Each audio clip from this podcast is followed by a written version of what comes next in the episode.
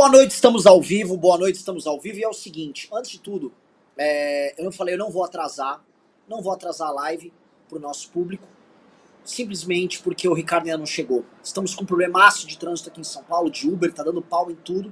Ricardo não chegou, então eu vou colocar o news com apenas dois minutos de atraso, porque vocês não merecem ficar na linha de espera, tá? Boa noite, meu nome é Renan Santos, esse aqui é o MBL News. Hoje é sexta-feira, dia 6 de agosto de 2021, dia em que a guerra deflagrada entre judiciário, Ministério Público e governo federal vai ficando mais óbvio, tá? O Ricardo e eu vamos fazer grandes análises sobre isso porque é fato dado.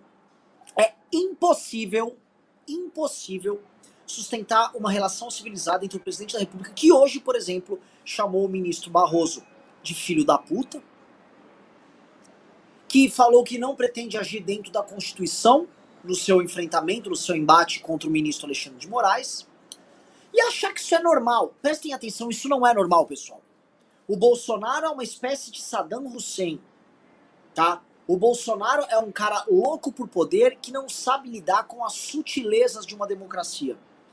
E o Bolsonaro, na sua ânsia desesperada e no seu medo de queda iminente, começa a provocar ele mesmo acelerar o processo de impeachment. É como se ele pedisse o impeachment. É como se ele sabendo que governar até outubro de 2022 será um martírio, um inferno, ele iniciasse, ele adiantasse o processo de queda dele, o processo de saída, pois não há nada a fazer, tá? E eu entendo que o gado, coitado, que vive numa espécie de clausura emocional, ele é trancado. O gado é um bicho que tá lá cercadinho, morrendo de medo com os medos do presidente. Ai, o voto impresso, Bolsonaro. Ai, meu Deus, eu queria tomar meu tratamento precoce. Ele tá sempre com alguma neurose. E é possível que o gado, ele preso nesse, nessa redoma, ele não consiga entender o que tá acontecendo lá fora. Mas o mundo lá fora precisa andar. A gente vive num país que está absolutamente parado e o Bolsonaro vai colocando a gente cada vez numa guerra nova, ou seja, ele veio com essa loucura do voto impresso que não tem o menor sentido, perde, e aí ele transforma isso numa briga, numa guerra contra o judiciário, uma guerra que ele vai perder, e ele conseguiu a proeza de unificar o Supremo Tribunal Federal contra ele. Todo mundo sabe que o Supremo Tribunal é completamente rachado, que eles se matam lá dentro, que a turma do Barroso e a turma do Gilmar não podem nem se ver, nem se cruzam. E ele, Jair Bolsonaro, presidente da República, fica nessa loucura. Se vai dar bosta, que é o que muita gente está perguntando, eu já digo para vocês, já deu bosta. A bosta tá dada. A elite brasileira, que vocês sabem, eu gostaria de tratá-la com um facão. Não gosto da elite brasileira, mas a elite brasileira, em grande medida, já começou a se posicionar. Presidentes de bancos de instituições e empresas que vivem sugando os brasileiros, mas parte dos liberais acham isso incrível, né? É, se posicionaram. Agora, olha, veja só, Bolsonaro não deu, né? 500 mil mortes depois, a elite brasileira acordou assim. Ah, não dá, não dá. Bolsonaro, acho que você passou dos limites, né, Bolsonaro? Agora, agora não dá, né? E a elite brasileira acordou, o judiciário acordou, o Fux, com dois anos de atraso, falou: O quê? O quê? O quê? Como diz o Martim Vasques, grande Martim Vasques, né? Assim, ele despertou para 2019 o Fux. Bolsonaro estava atacando o Supremo em 2019. Ele montou uma manifestação para atacar o Supremo no começo de 2019. E eles estão começando a reagir agora. O quê? E aí estão lá, cancelando reuniões com o Bolsonaro. O fato é, o Bolsonaro vai começar a ser acossado de uma maneira que ele nunca foi. E a única linha de defesa, e quem assiste o MBL News sabe, é o senhor Arthur Lira e o senhor Ciro Nogueira.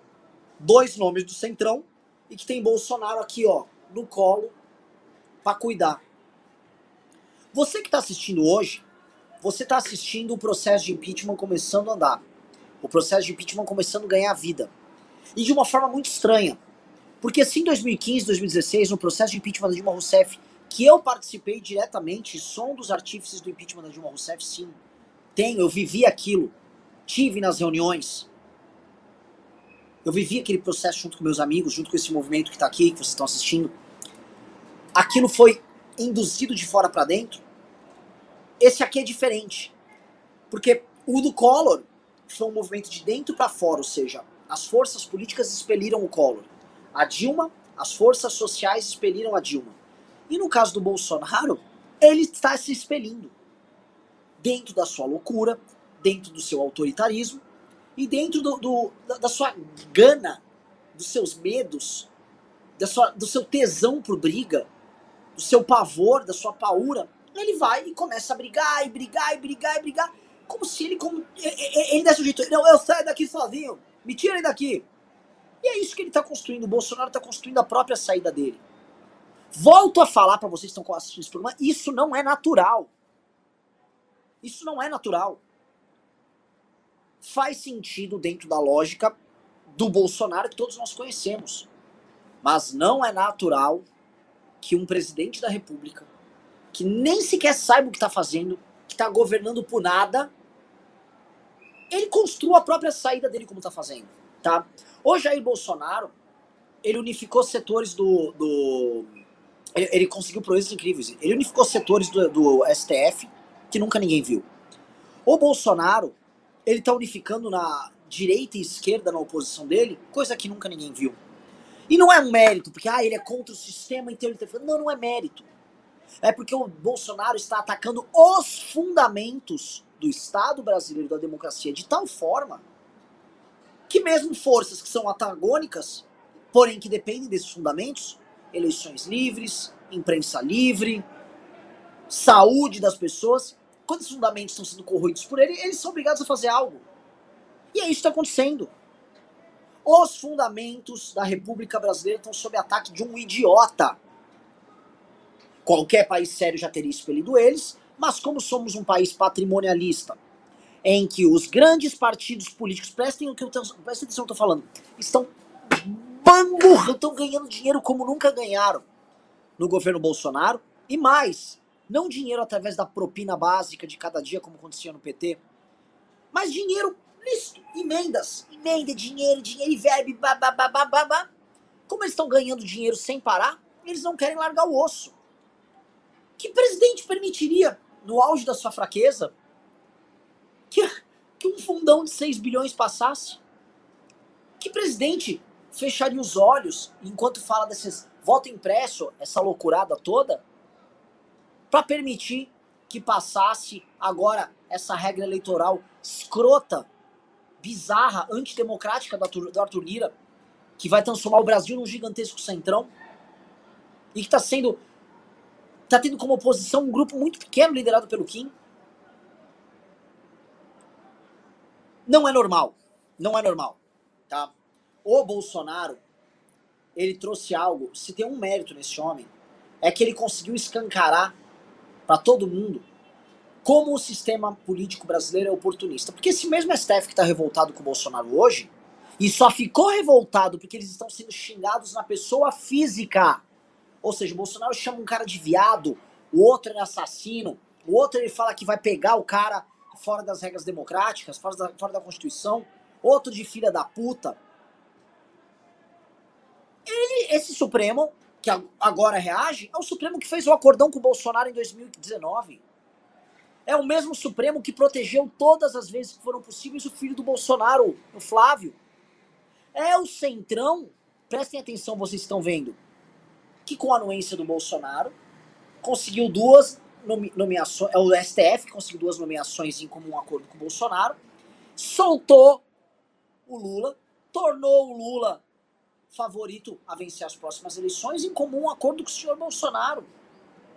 Então agora a reação deles é a reação tardia de alguém que ganhou com o Bolsonaro.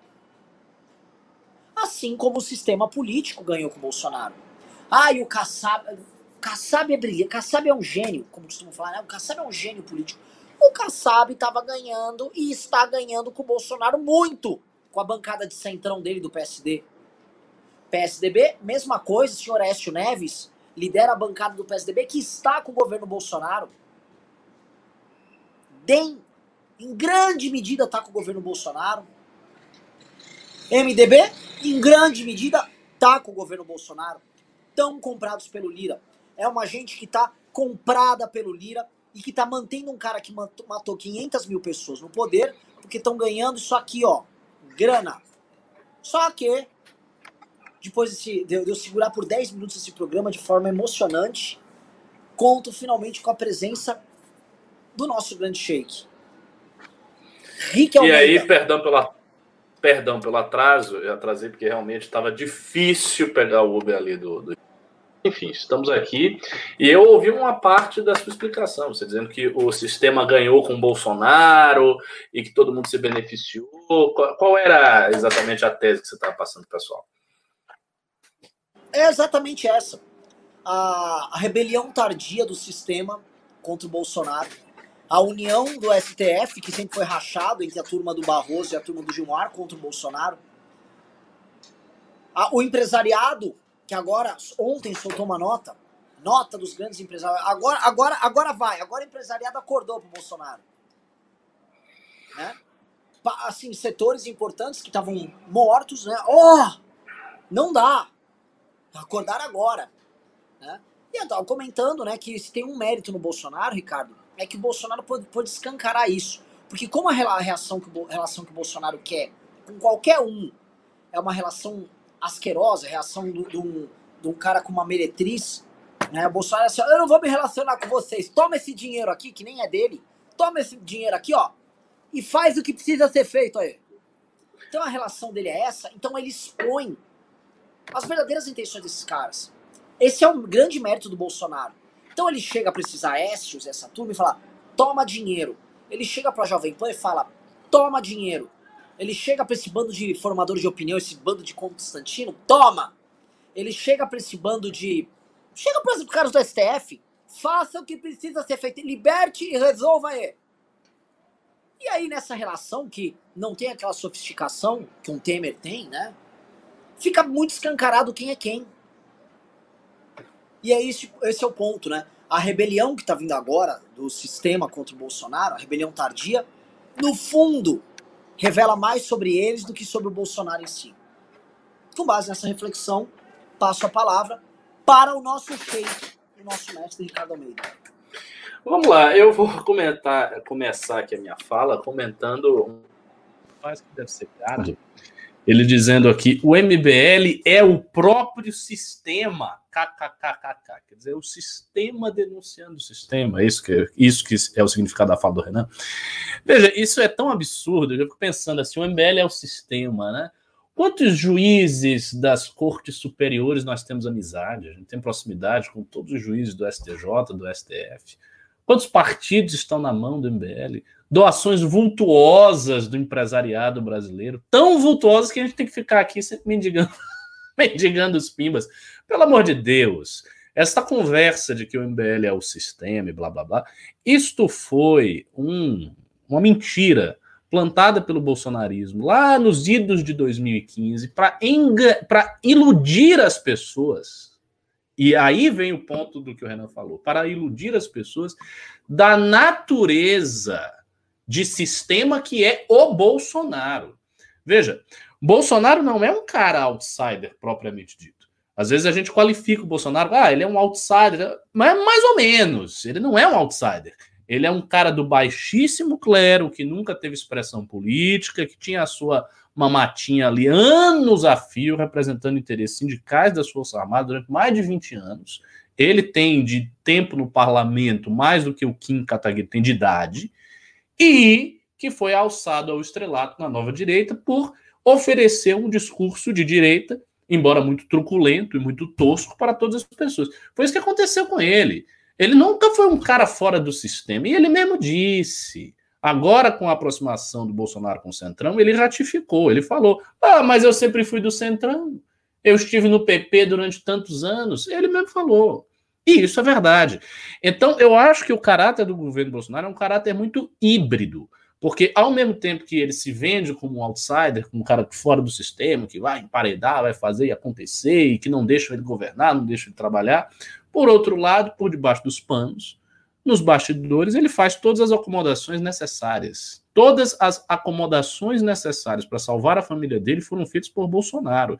Desde conversar com Dias Toffoli Maia lá atrás, até fazer acordos com o ministro do STF, até tentar aparelhar o sistema de perquisição do Brasil, no caso a Polícia Federal. Então, tudo que ele podia fazer em termos de aparelhar e de dialogar com o sistema, ele fez. O problema é que o Bolsonaro carrega um estandarte, uma bandeira, que é ao mesmo tempo a sua força e a sua fraqueza. A força do Bolsonaro, numa candidatura improvável contra tudo e contra todos, foi ser o símbolo dessa renovação política. Renovação política saída das ruas, renovação política vinda de baixo, e que se fez, de fato, a contrapelo do sistema, contra o sistema, e tentando denunciar todo o sistema. Por outro lado, ele traz esse discurso, mas ele não quer ser sacrificado, ele não quer perder nada no processo. Porque, veja, qualquer líder antissistema vai perder alguma coisa. Qualquer um.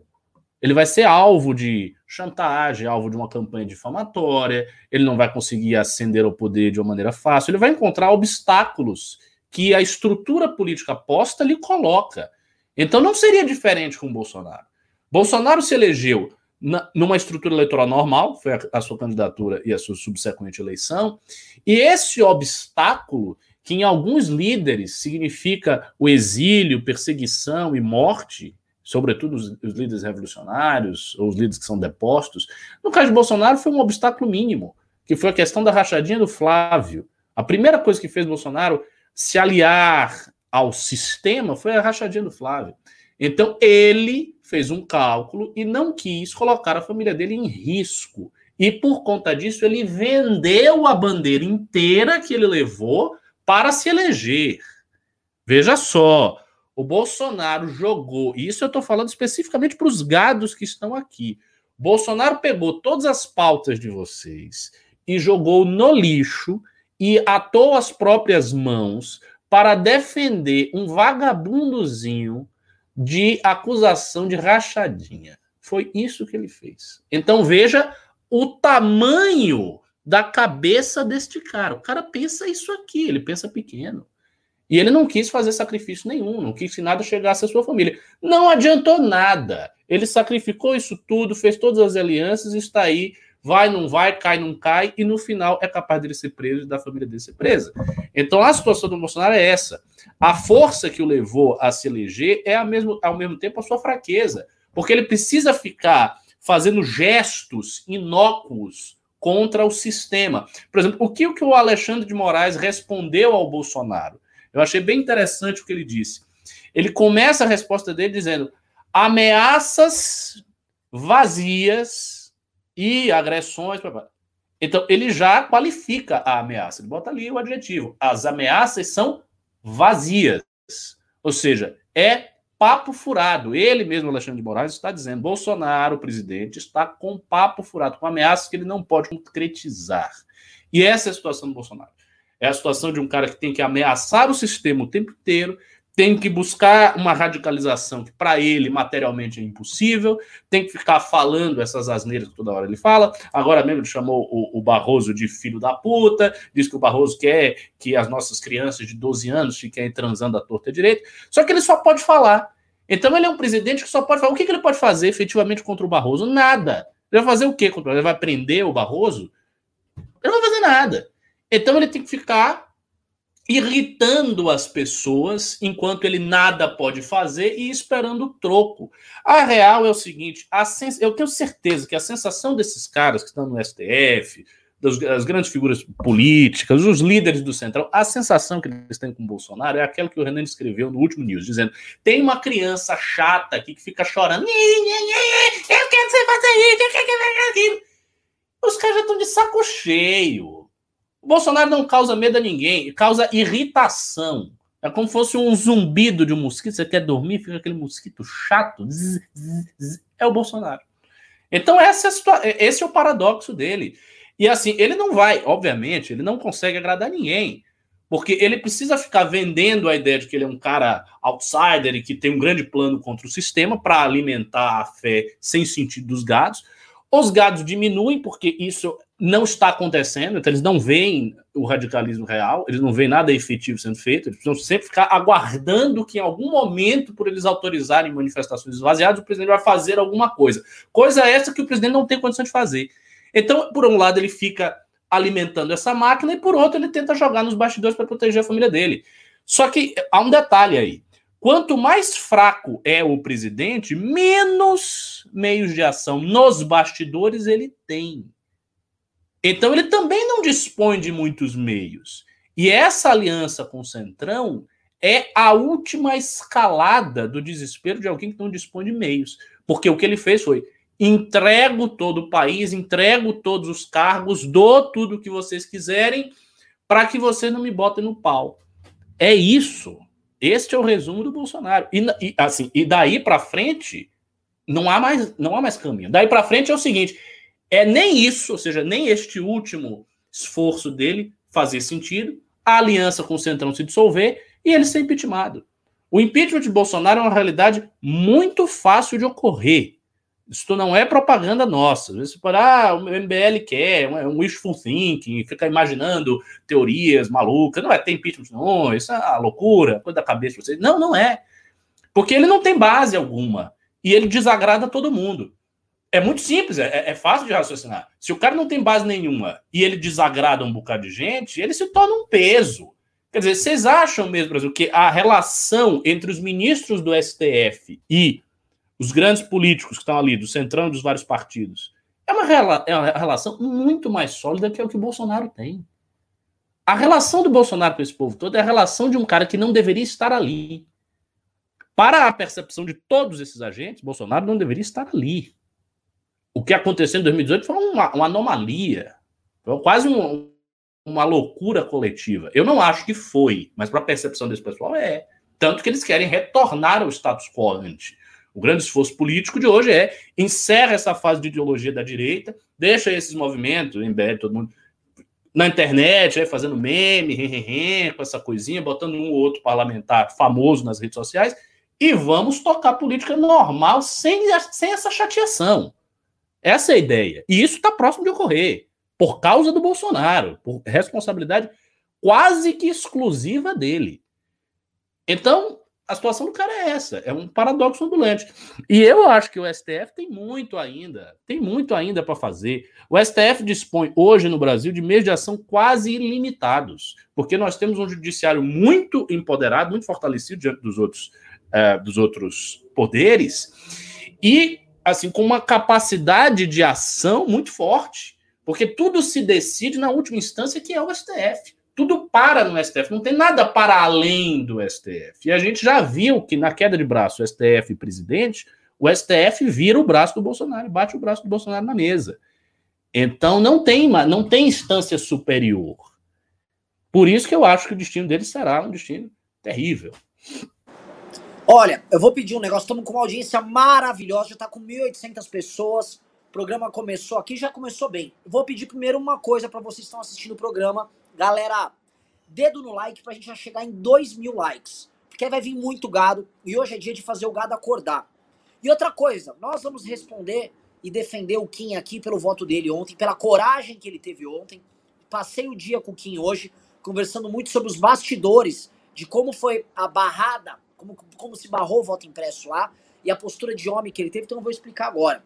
Outra coisa, tem manifestação, eu preciso que vocês mandem grana. Amanhã vai ter um ato gigantesco que a gente vai organizar de adesivaço para forrar certas partes da cidade. E precisamos de cara, grana para adesivo, grana para material. Mandem pix. É guerra, é guerra contra esse vagabundo. Estamos cercando ele, caralho. É como se o Hitler já teve o dia D, já desembarcamos as tropas na Europa. Estamos invadindo lá, cara. Vamos cercar e vamos derrubar esse cara. Tá? É, eu vou comentar agora, Ricardo, antes de continuar sobre esse negócio do, do STF, tá? é bem interessante. Muita gente perguntou, ah, e o Kim e vocês, né?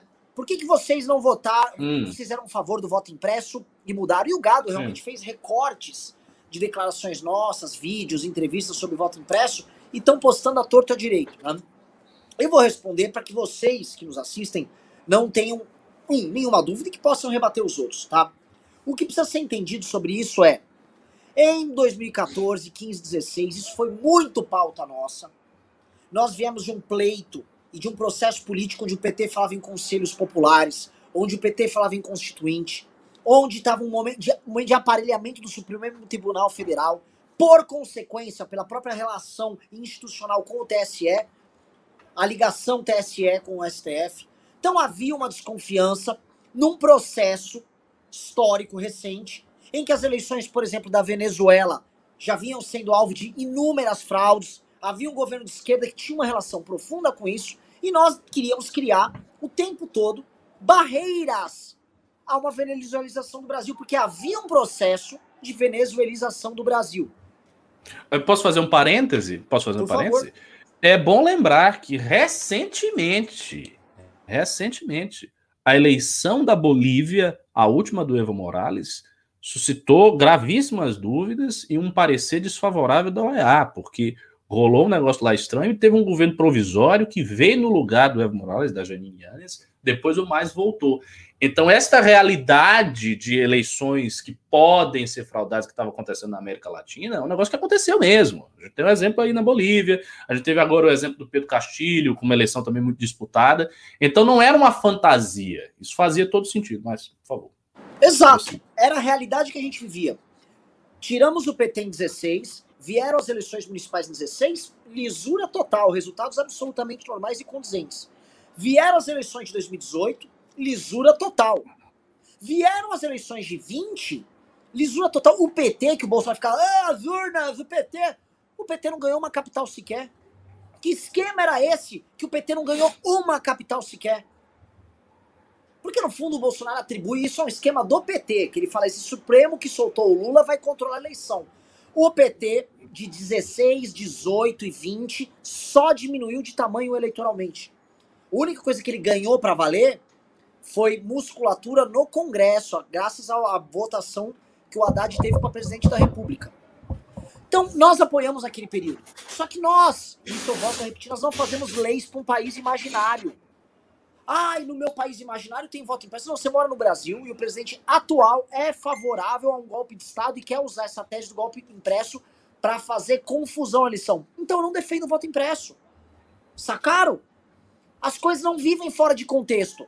Se você viver um governo Ciro Gomes, o Ciro Gomes está lá, presidente, olha, vou fazer a reforma do Brasil. Farei uma grande reforma trabalhista. Nós seremos contra.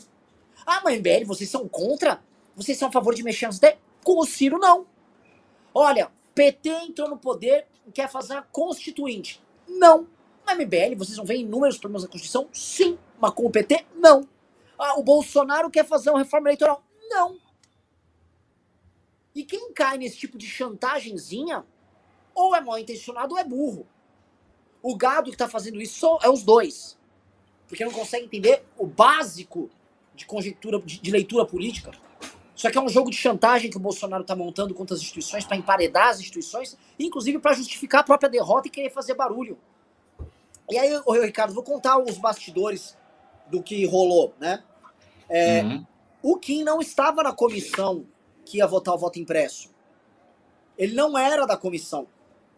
Só que faltou, faltou homem para ir votar não. E aí na hora escalaram o Kim. Falaram, uhum. vai chover o mundo na cabeça do Japa, o Japa manda pro pai. Pegou, foi, já justificou antes de votar, falou, vou votar não e pau, e votou não. E fez parte da tur dos 23 votos que deram uma surra na comissão especial. E vejam só, teve manifestação a favor, Jovem Pan e informadores de opinião gigantescos, inteiros dedicados a isso. Bolsonaro indo na TV, indo... teve o diabo. E perderam, tomaram um pau na comissão. Então, a postura do Kim, a postura que o MBL teve, a postura que todos nós tivemos, é a postura de quem entende o básico de política. Porque eu sei que quando houve, oh, Ricardo, vou lembrar para você, quando houve a votação do voto impresso em 2015, com o Cunha, é, até o PT votou a favor.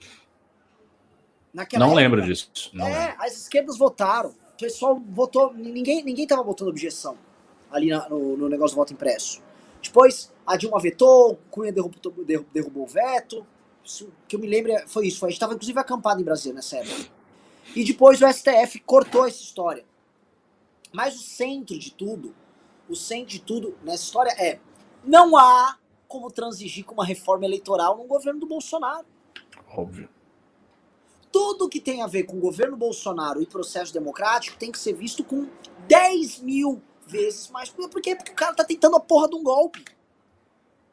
Veja, eu sou a favor da questão de liberdade do armamento, uma maior, uma menores restrições ao armamento do cidadão tal. No governo Bolsonaro, não. Não. É isso. Capite, gente. É isso. Vocês não fazem, vocês não fazem leis para países de mentira, países imaginários. Olha, no meu país aqui no Age of Empires, ele não existe. Você mora no país do Bolsonaro. Exatamente. Não, não é, Ricardo? É, eu queria até comentar sobre isso, um comentário mais de natureza geral. Veja, essa distinção entre uma pauta concebida em abstrato e a pauta lida no seu contexto concreto é a distinção entre quem não entende de política e quem entende de política. Assim, me desculpe, isso é o beabá. Eu dei quase três horas de aula lá na academia para explicar por que que o pensamento abstracionista de muitos liberais é um erro, que ao avaliar qualquer governo liberal, qualquer pauta, qualquer assunto, e a própria definição tipológica do que é liberalismo, é necessário você olhar a história, ou seja, o que, que os agentes fizeram, o que, que eles deixaram de fazer, quais foram as alianças montadas na realidade, quais foram as alianças desfeitas. Isso é que você tem que analisar sempre, e não é só na pauta do voto impresso, não. É qualquer pauta que exista. É sempre assim, porque ela é uma pauta que está dentro do contexto do que os agentes estão fazendo. Por exemplo, o MBL é favorável a privatizações. Ok, mas você tem que ver qual é o tipo de privatização que vai ser feito. Quem é que vai se beneficiar? É uma privatização que é feita para vender uma empresa para meia dúzia de, de apaniguados do governo que vão comprar num preço ridículo e vão auferir lucros excepcionais? É uma privatização.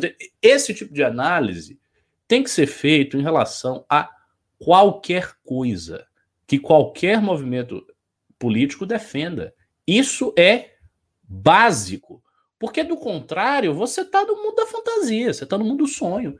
Ah, não, eu sou a favor do voto impresso, então aconteça o que acontecer, não importa quais são as intenções de quem está pautando, eu serei a favor.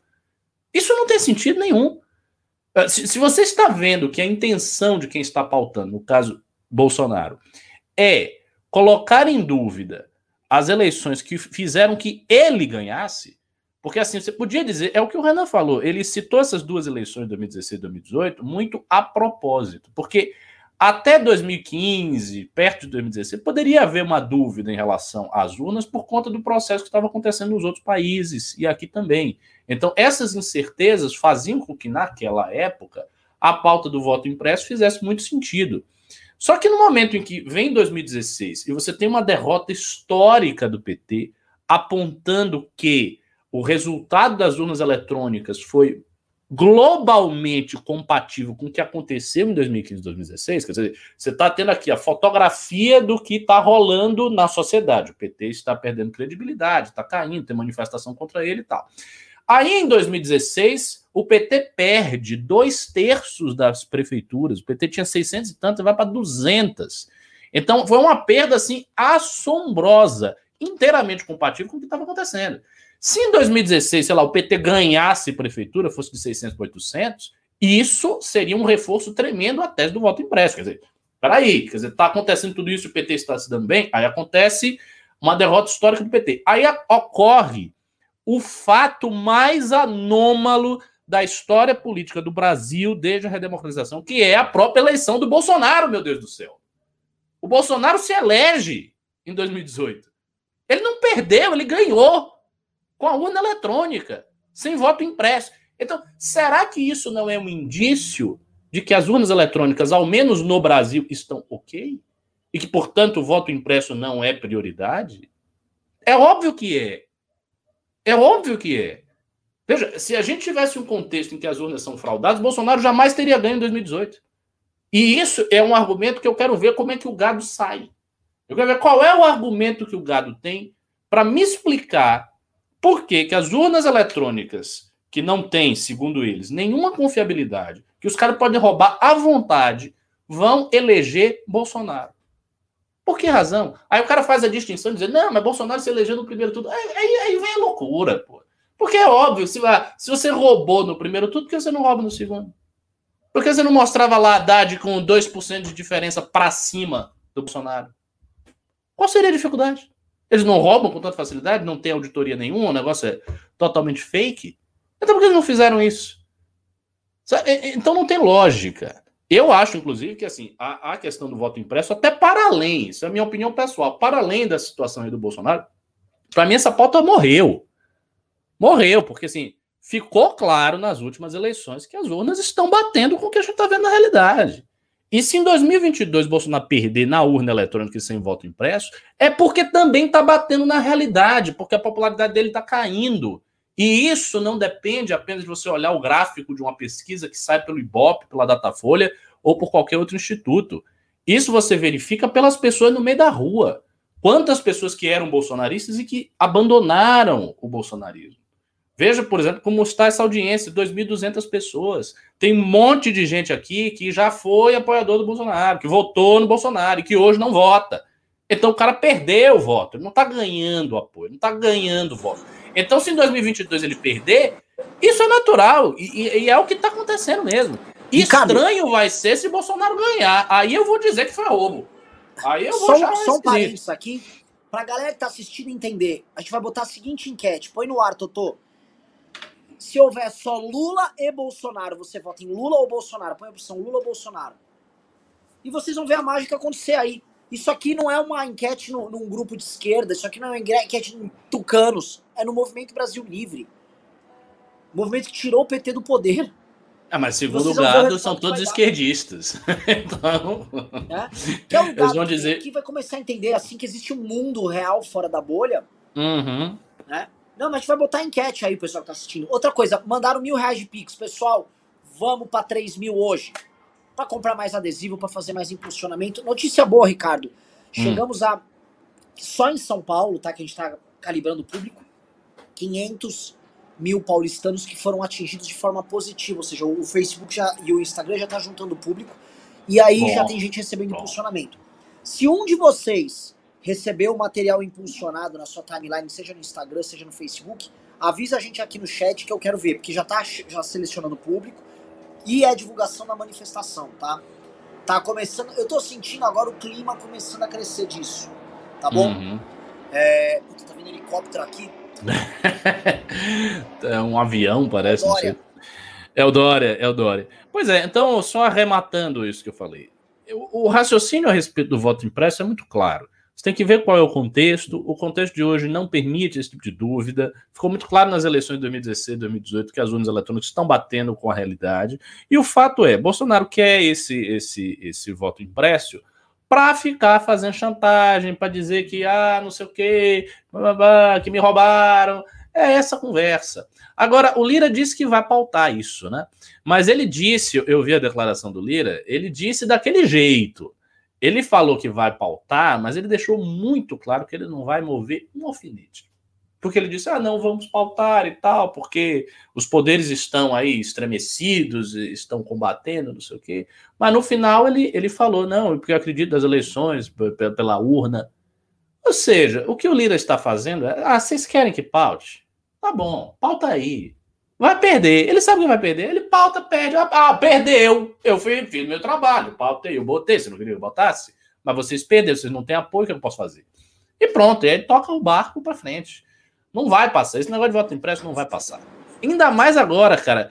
Se lá, se naquela época que isso fazia algum sentido não passou, imagina agora. Agora não vai passar mesmo, não vai ter voto.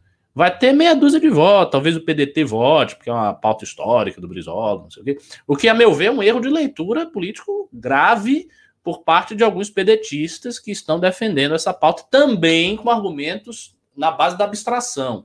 Ah, porque Brizola, Brizola já morreu faz tempo. Ah, era uma pauta. Sim, mas onde é que vocês estão? Vocês estão no governo Bolsonaro, vocês não estão no governo Brizola.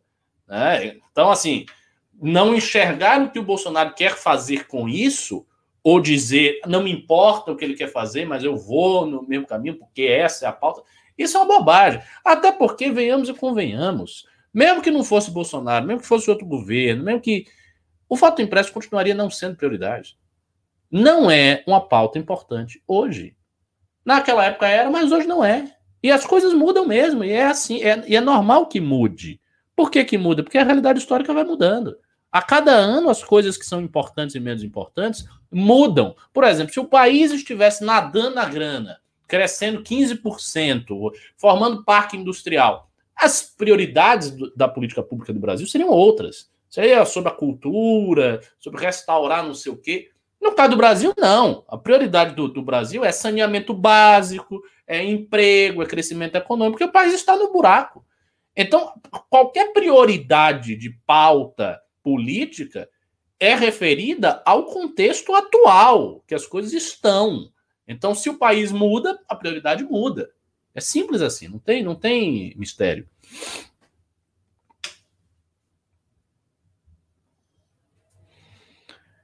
Eu tava falando com a produção aqui, o Totô, porque eu pedi para ele fazer enquete e ele não fez.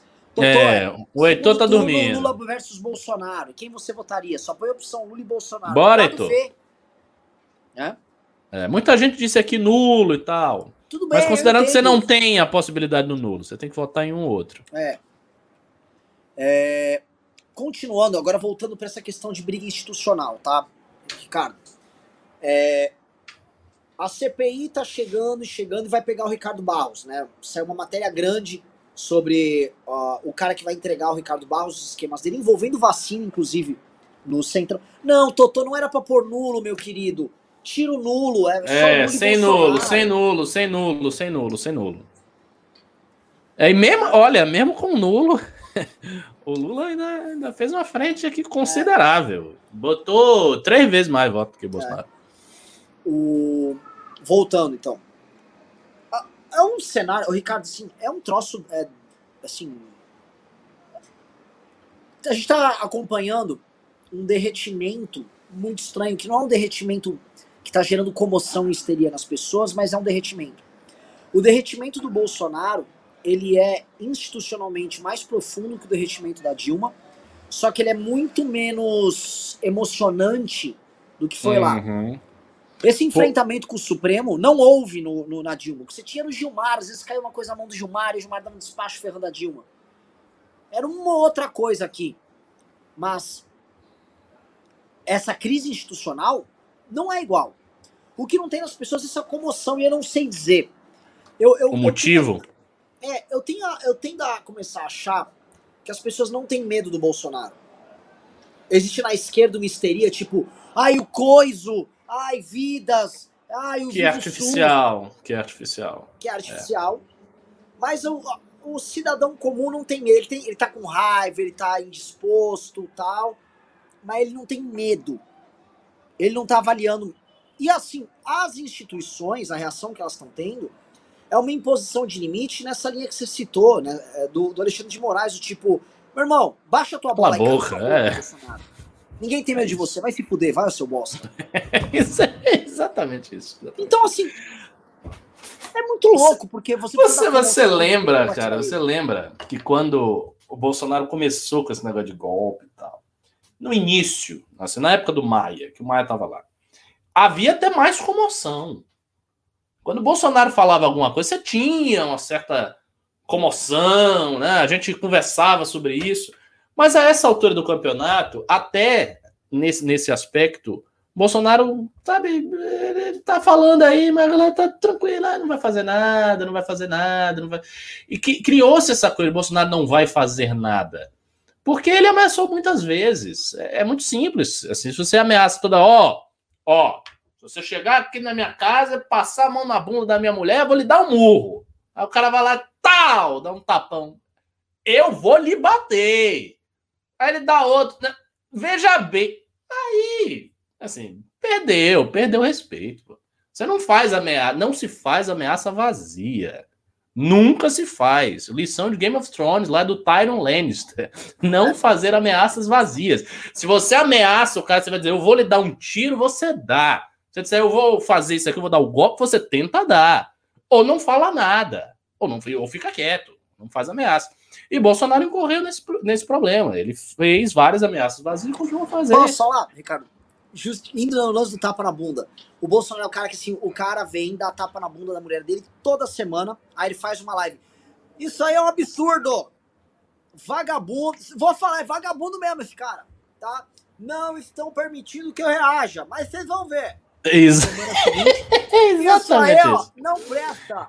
Exatamente. Michelle, é? Deu igual a Marica, mão, mão torta.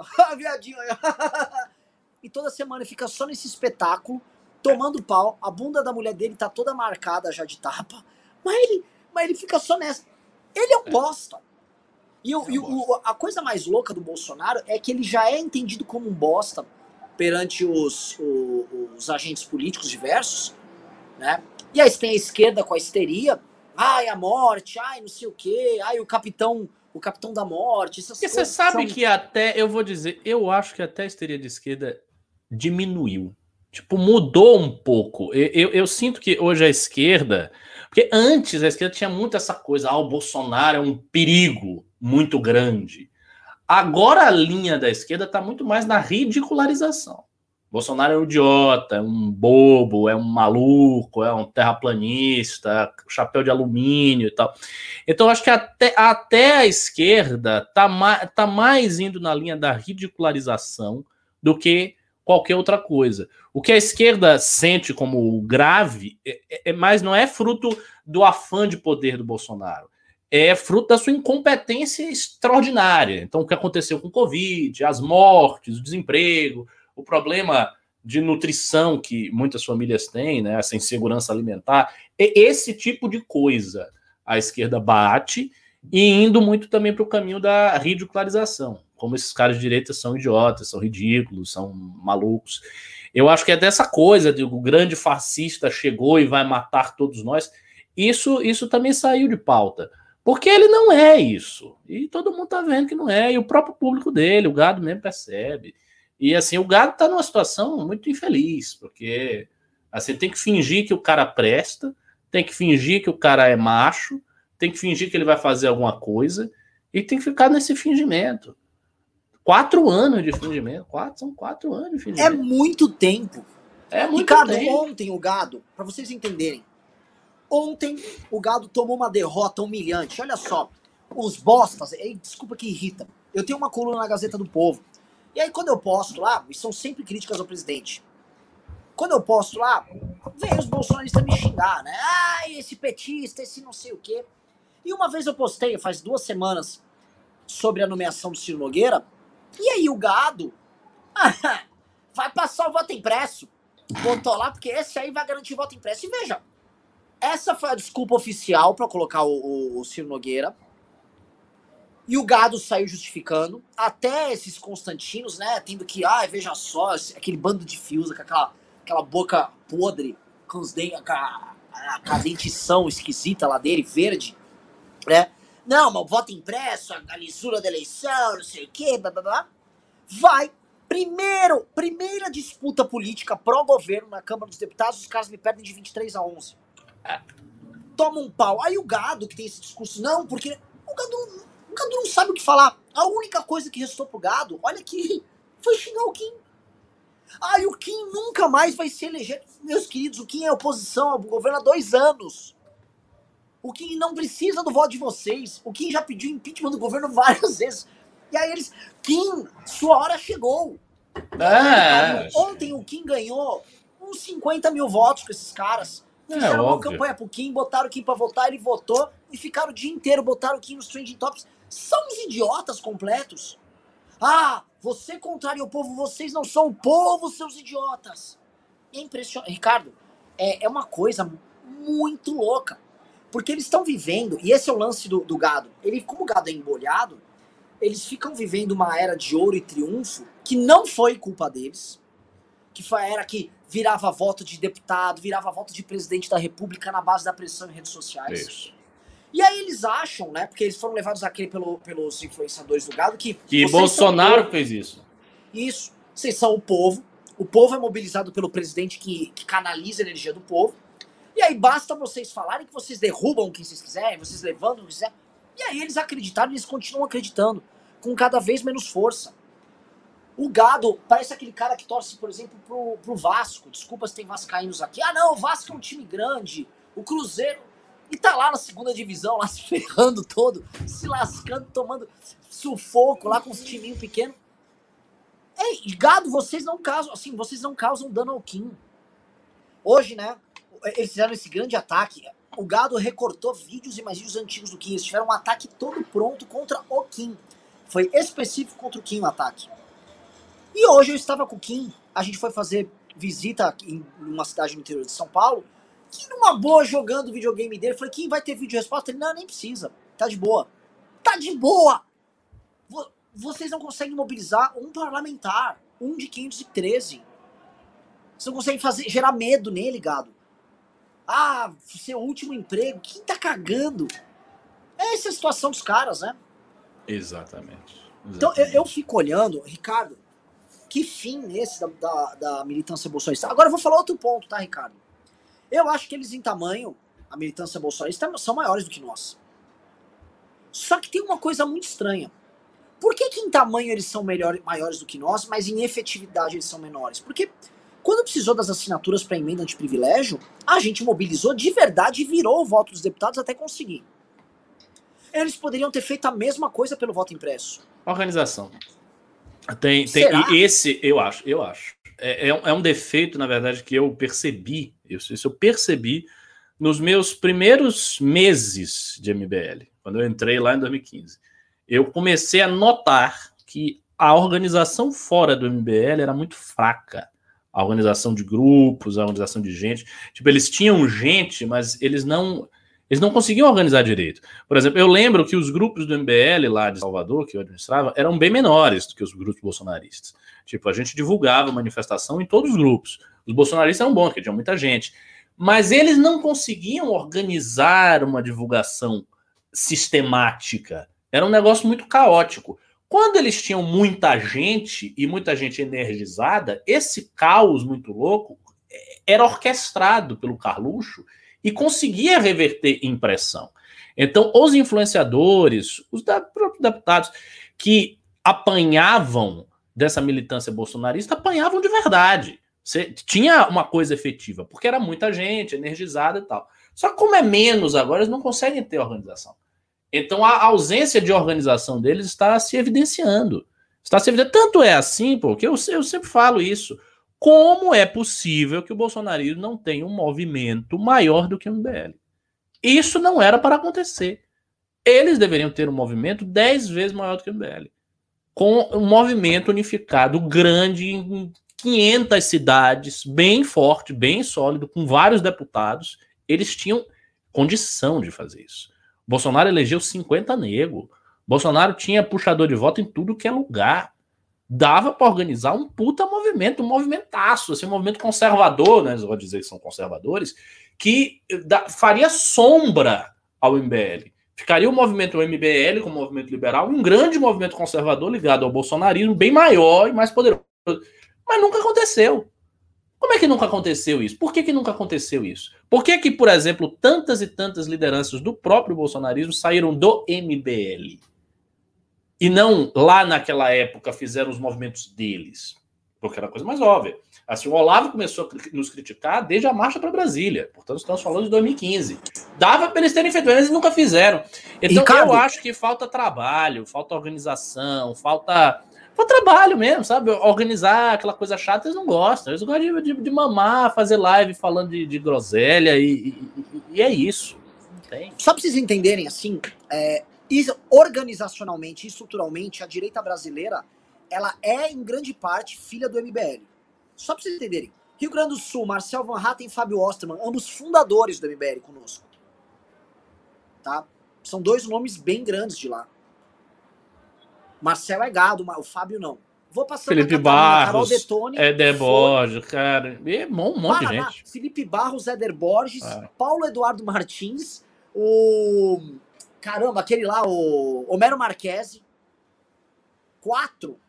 É. Santa Catarina, falei da Carol Detone, deve ter mais gente. São Paulo, puta que pariu.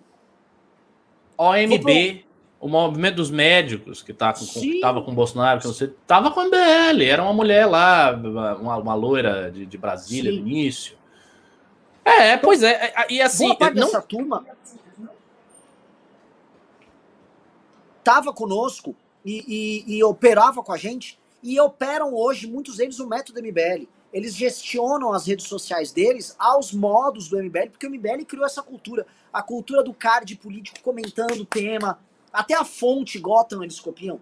Entendeu? O MBL deu, foi a escola de toda essa gente. Tá?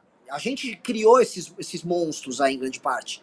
E eu gosto que a esquerda não consegue entender. Quando a esquerda vai nos criticar pelos nossos erros, ela não sabe criticar, ela critica os nossos acertos, não os nossos erros. A gente errou, a gente via lá essas pessoas surgindo e não fez nada, porque era um processo e a gente não viu, a gente não teve a lucidez de compreender isso. Né? E hoje a gente combate esses caras e eu acho um tesão, Ricardo, sabe o quê? Que esses caras nos abandonaram, porque grande parte deles não são bolsonaristas ou olavistas convictos. São picaretas, eles são malandros. E esses caras, quando largaram o MBL, todos eles falaram, dei o salto da minha vida. Isso, fui pro mais poder. forte. Né? É. Eu tava aqui no menorzinho, agora eu tô, tô com o cara. É.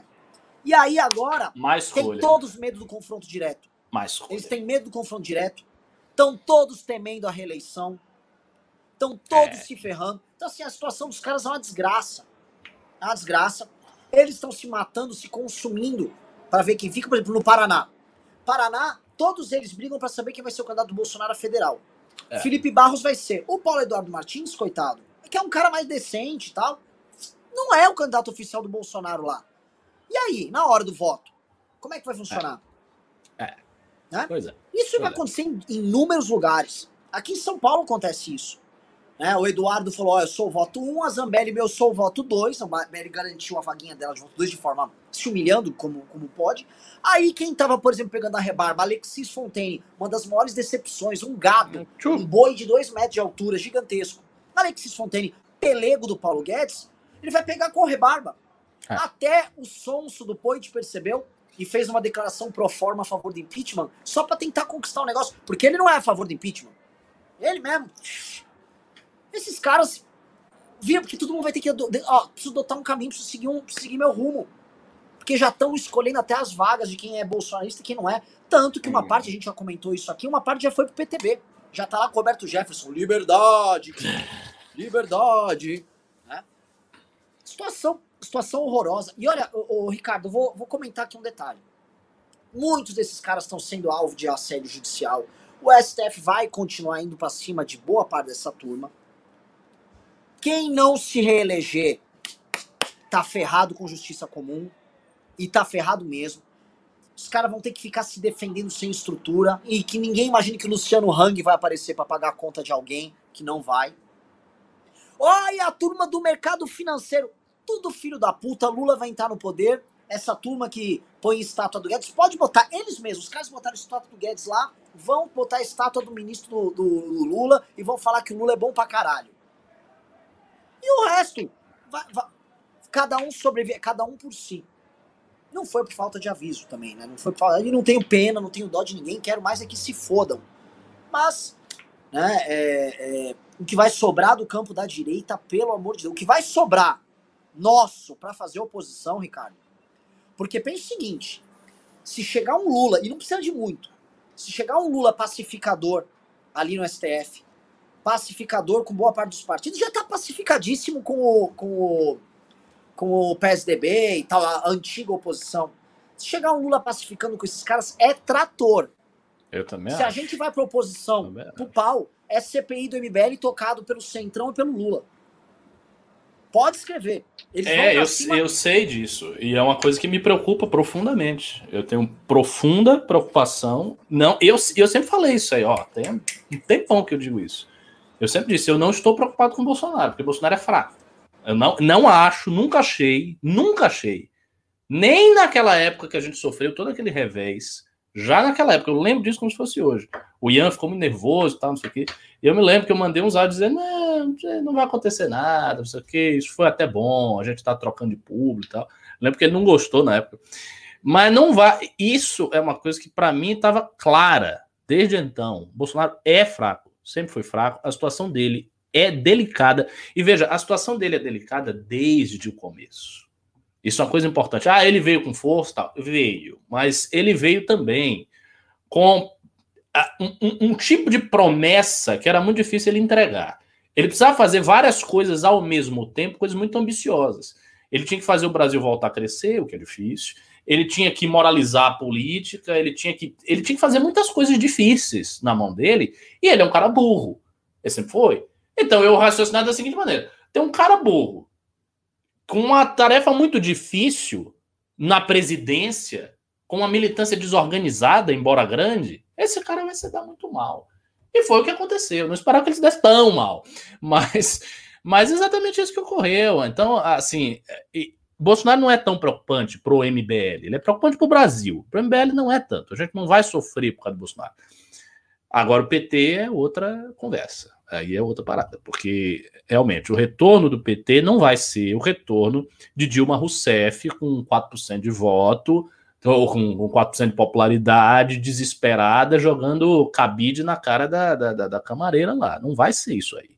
Vai ser o retorno de um cara que vem com habilidade política, pacificando todos os estratos da elite da sociedade, do mercado financeiro ao STF, aos partidos, botando tudo na mão dele e a nossa oposição vai ser uma oposição muito dolorida, assim, porque vai ser uma oposição extremamente minoritária, né, fundada basicamente no MBL e talvez no Partido Novo. O Renan acha que o Partido Novo vai, enfim, capitular. Eu não acho. Eu não acho. Eu acho que o Partido Novo vai se manter na oposição. Eu vou explicar. Setores do Partido Novo vão capitular porque são os setores ligados ao mercado financeiro e empresariado e vão ficar lá, olha, ministro, ministro Meirelles, bracinho assim, ó, ministro Meirelles acertou. Temos, não podemos sabotar o Brasil. Porque quando a grana canta, meu irmão, os cara, a calcinha cai. é, eu canta... eu não acho. A, a, a, gente vai ver. Isso é uma coisa que a gente vai ver em breve. Eu não acho. Eu, eu acho que o Partido Novo vai, como partido, como instituição, vai ficar na oposição do, do PT. Não, o novo tem muita gente que tem um voto ideológico. Por exemplo, o Marcel. O Marcel não precisa Isso, disso. isso. Marcel é gado. Marcel é não, eu entendi o que você quer dizer. As pessoas Agora, que dependem do mercado financeiro. Os caras daqui, por exemplo. Daqui de São Paulo.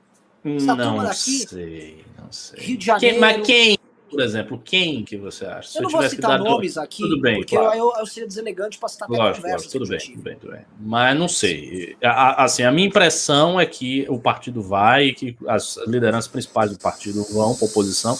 De qualquer maneira, assim, é um partido que hoje tem quantos deputados? Tem 10, tem 9? Quantos deputados federais tem o novo? Por aí, né? Assim, o novo deve. Eu acredito que o novo diminua. Eu acho que o novo vai diminuir. Eu acho que não. Então, então você acha que não? O novo vai ficar igual. Bom, que seja. Olha, Mas de qualquer sorte. Deixa, deixa, eu só mudar de lugar, é. tem uma britadeira aqui atrás, velho. Filha da puta. É, de qualquer sorte, o que eu tava falando Ó, é o seguinte: o novo, vamos supor que ele vá com 10 deputados. E vamos supor que o MBL faça três ou quatro federais, o que é um cenário extremamente positivo disso acontecer. Não sei se vai acontecer, mas vamos supor que sim. Você tem ali 15 deputados ideológicos, mais alguns dos outros partidos. É, é muito pouco para formar oposição. Isso, assim, no, no, no, meio do Congresso de 513, é ínfimo. Então, assim, a nossa oposição será muito mais uma oposição discursiva, uma oposição de discurso, de simbolismo, de meme, de, de, de trabalho na internet, do que uma oposição parlamentar muito efetiva. Eu não acho que vai rolar, eu acho que o Lula vai chegar com toda a força. Então a, a, a, situação vai ser muito, muito difícil. A situação vai. A minha, assim, a minha esperança é que o PT se concentre em enfrentar certos adversários antigos que o PT tem, como a Rede Globo e tal. Que a, a atenção do PT se volte para outras frentes. Não no início, porque acho que no início não vai ter tensão nenhuma. Ele vai chegar com zero tensão. Mas depois de um ano de governo, um ano e meio de governo, talvez isso aconteça e a gente possa ter um, uma, ter um respiro. Porque do contrário, vai ser um embate da pesada. Tipo, você vai ter um exércitozinho pequenininho batendo num colosso. Isso não acontece com o Bolsonaro. Bolsonaro tem milhões de problemas. Bolsonaro gostaria de fazer alguma coisa com o MBL, mas ele não, ele não tem nem meio de ação para isso. Ele tentou, mas ele não, não vai, ele não sabe como fazer. Ele tem adversários demais, ele tem gente batendo nele de todos os lados. Então eles não, têm, eles não conseguem. E o grande trunfo que eles tinham antigamente era essa coisa da militância virtual, né? De jogar a militância virtual toda em cima. E agora, qual é a preocupação? Você mesmo falou.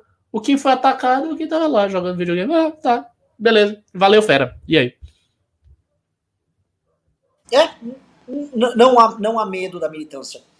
A militância do Bolsonaro foi muito descredibilizada Eu vejo uma coisa aqui. Vem bolsonarista atacar a gente aqui. A galera nos comentários também já nem tá dando bola. Antigamente, vai embora daqui, seu vagabundo. A galera simplesmente não, não há respeito. Quando você perde o respeito pelo seu adversário, é a pior coisa que pode acontecer com você. É, Agora, o, o, nosso público perdeu o respeito pela gente, Ricardo. Sabe por quê?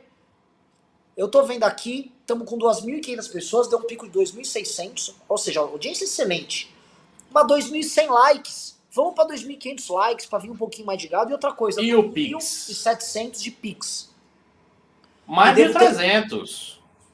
Pô, mas, pelo menos mais 1.300, né? 300, pessoal. 100 Todo... pessoas dando 13 reais. Vocês que estão votando aqui no Lula, que a enquete foi 1.400 votos, Lula teve 73%. Vocês que são os nossos lulistas, deem 13 reais. 100 pessoas dando 13 reais, vai 1.300. Né? Tem dificuldade. Mandem, cara, mandem a grana. A gente, assim, e outra coisa, esse é um outro ponto, tá? Oposição civil com movimento político gerando dano é o, é o MBL. E não estou, pelo amor de Deus, não estou com exagero, não estou com nada. É que a gente volta a falar, não vamos mais permitir que retirem os créditos de nós pelas coisas que nós fazemos, tá? PEC, a emenda de privilégio, Kim Kataguiri, militância, Movimento Brasil Livre. A PEC lá da impunidade, Movimento Brasil Livre. Com muita atuação do Kim e do Arthur magistrais, em termos de mobilização. Metade Agora, do impeachment da Dilma, MBL. MBL. Mais da então, metade até, porque no, na reta final, aquela articulação toda de político foi a gente. Sim. A pessoa, a, a, o comitê do impeachment, botar os deputados lá para conversar, foi, foi tua gente. ideia, né? É. E, e é assim, assumida. Vocês assistiram nosso filme?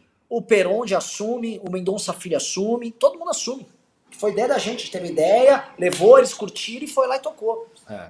e assim, assim, eu lembro, quando eles chegavam lá para conversar e tal, era só com você. Era com você, com o MBL, com o Pedro, com o pessoal que estava ali, para contar voto, para fazer tudo. Então, assim, foi uma liderança muito proeminente no processo também. Não era com bolsonaristas. Tinha um bocado de bolsonarista ali, na verdade, querendo intervenção militar. Imagine se o pessoal querendo intervenção militar ia conversar com parlamentares. Nunca foi levado a sério. Nunca.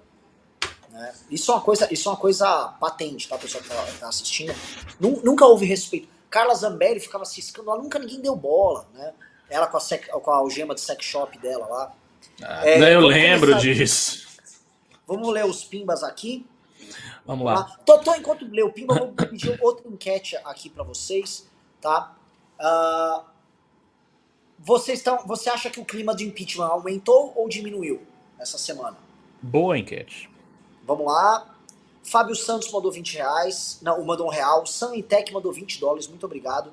Michel Cury, grande aluno da Cabide, disse: sugestão. Ao abrir via smartphone, já mostrar os campos de preenchimento para assinatura para facilitar o usuário a realizar sua assinatura em favor do impeachment. No site 1219 eu vou. João Ricardo Manequini disse: de 1 a 10, qual a chance dessa denúncia da Lava Jato confirmada pela Justiça do DF impedir que o Molo se candidate? Mínima. Isso é só subir para o STF. Robson, destinado ao alemão, disse: só por curiosidade, como o professor Ricardo começou a seguir o Islã? Algo de família ou foi convertido de alguma forma? E Renan? Eu, já vou lhe responder só uma coisa aqui. A enquete está errada. Você acha que o clima de impeachment, sim e não, não tem. Ah, tem que ser sim e não? Por que você não, não botar aumentou ou diminuiu? Não. Aumentou diminuiu. Nessa você acha que o clima do impeachment, impeachment aumentou, diminuiu? Não precisa nem ter é. interrogação, porque é uma frase contínua. Como eu entrei no Islã? Cara, eu entrei no Islã por conta da Tarika. Eu entrei primeiramente no esoterismo islâmico através de um, de um muqadan, de um representante de uma tarica turca, a qual eu sou filiado até hoje, inshallah, com a graça de Deus. E dois anos depois disso eu fiz a charrada. Né? Mas o processo todo, enfim, no outro momento eu conto. O Gessner Albuquerque mandou 7 dólares canadenses. Disse: Bolsonaro estão com o cu na mão porque sabe que vai perder a eleição e será preso. A sorte do Lula é que ele se confia nos petistas que colocou no STF. O Fábio Santos disse Faria Lima abandonando o Bolsonaro e abraçando o Leite. Depende, tem Farias Limas e Farias Limas. A Faria Lima no varejo, essa turma Traders Club e os twitteiros, eles estão bolsominions ainda. É. Victor MDM disse: não foi só por causa do Flávio, o próprio Bolsonaro é envolvido em corrupção. Não acho que ele faria isso só por causa do filho. Pode ser, cada vez mais próximo disso, né? Nos últimos desdobramentos a gente viu. Sim. Ricardo Alexandre é novo membro do canal. Verdadeiro mandou 5 reais. Disse: Rodrigo Maia sentou em cima do impeachment e assim que saiu a PGR livrou ele do caixa 3. Vocês não acham que o Lira não faz nada, não faz nada para não cair também? Hum, mais ou menos, porque como esse é um jogo de peixe grande, se o Lira e o Steph se compõem contra o Bolsonaro, é aqui, ó. É, é. aí ele não cai. Os caras protegem já foi.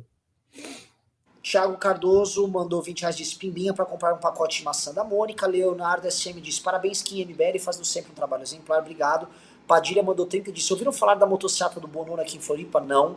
Luiz Inácio Nulo da Silva mandou 20 reais Caleme disse: Como vocês acham que seria um eventual novo governo Lula? Acham que seguiria uma linha mais pragmática ou ideológica? Pragmática, total. 90% pragmatismo. Eu acho que seria pragmática e depois de dois anos ideológica aproximando das eleições. Isso, exatamente.